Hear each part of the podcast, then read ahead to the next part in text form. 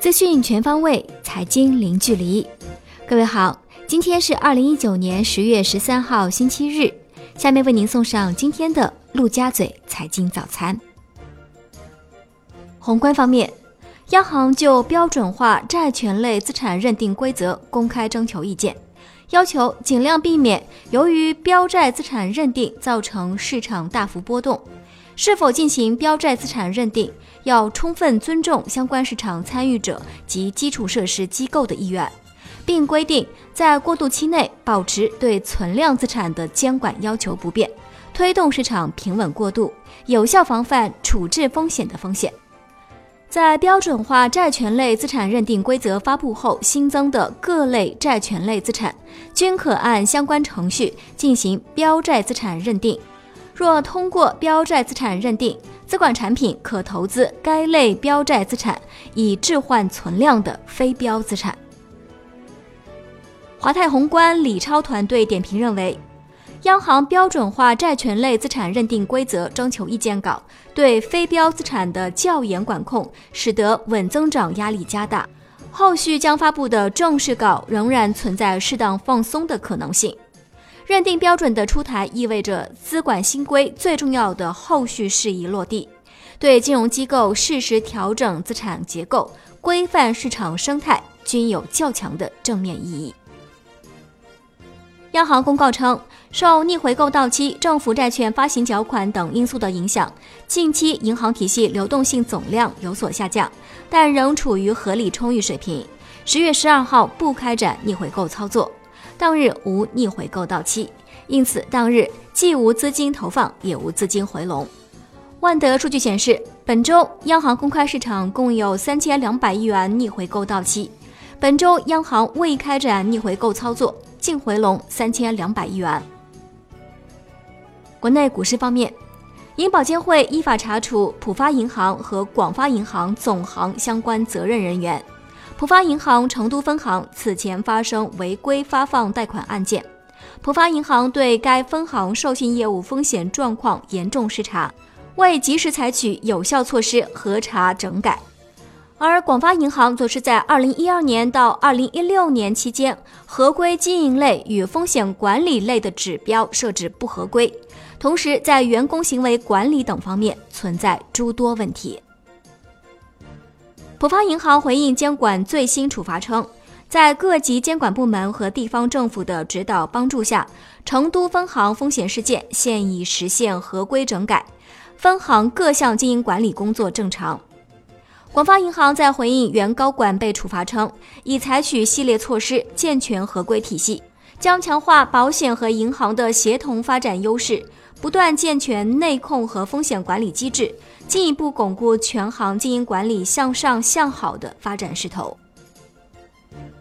证监会同意博瑞医药、奥福环保、美迪西、长阳科技、九日新材五家公司科创板 IPO 注册。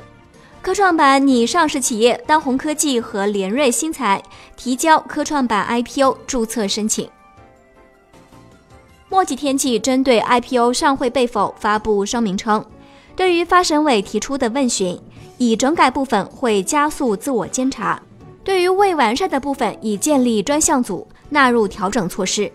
墨迹天气的发展不会因一次失利而止步。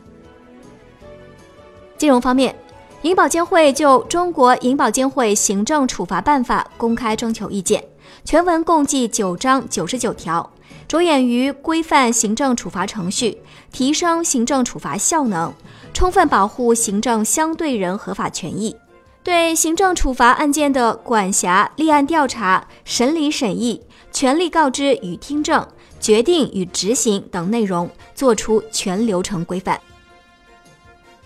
财政部印发通知，到二零二二年要基本建成多层次农业保险体系。稻谷、小麦和玉米三大主粮作物农业保险覆盖率要达到百分之七十以上，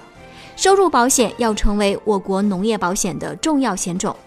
农业保险的深度及保费占第一产业增加值的比重要达到百分之一，农业保险的密度及保费占农业从业人口的比重要达到每人五百元。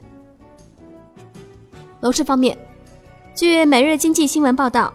有中部地区某农商行人士透露，某省的农村信用社联合社在近日的一次会议上要求，严格落实房地产调控政策，房地产贷款占比高于百分之二十的农商行不得以任何方式新增房地产贷款。产业方面，全国乘用车市场信息联席会披露，九月份。全国乘用车市场零售销量一百七十八点一万辆，同比下降百分之六点五，已连续三个月下跌，环比增长百分之十四，增幅为历年新低。华为称，市场流传的华为在十月十七号会推出搭载鸿蒙系统手机的消息不属实，今年年内华为都没有推出鸿蒙操作系统手机的计划。国际股市方面，美股银行股将于下周非正式公布第三季度收益。摩根大通、花旗、富国银行和美国银行将于十月十五号开市前公布业绩。在标普五百指数成分股中，摩根士丹利和奈飞等五十家公司届时也将公布财报。债券方面，国庆假期调休日，非银机构休假，交易所债市不开市，银行间债市交投清淡，现券走弱。银行间主要利率债收益率上行一到两个基点。交易员称，后续要关注即将公布的经济金融数据。以上就是今天陆家嘴财经早餐的全部内容，感谢您的收听，我是沈丽，下期节目我们再见。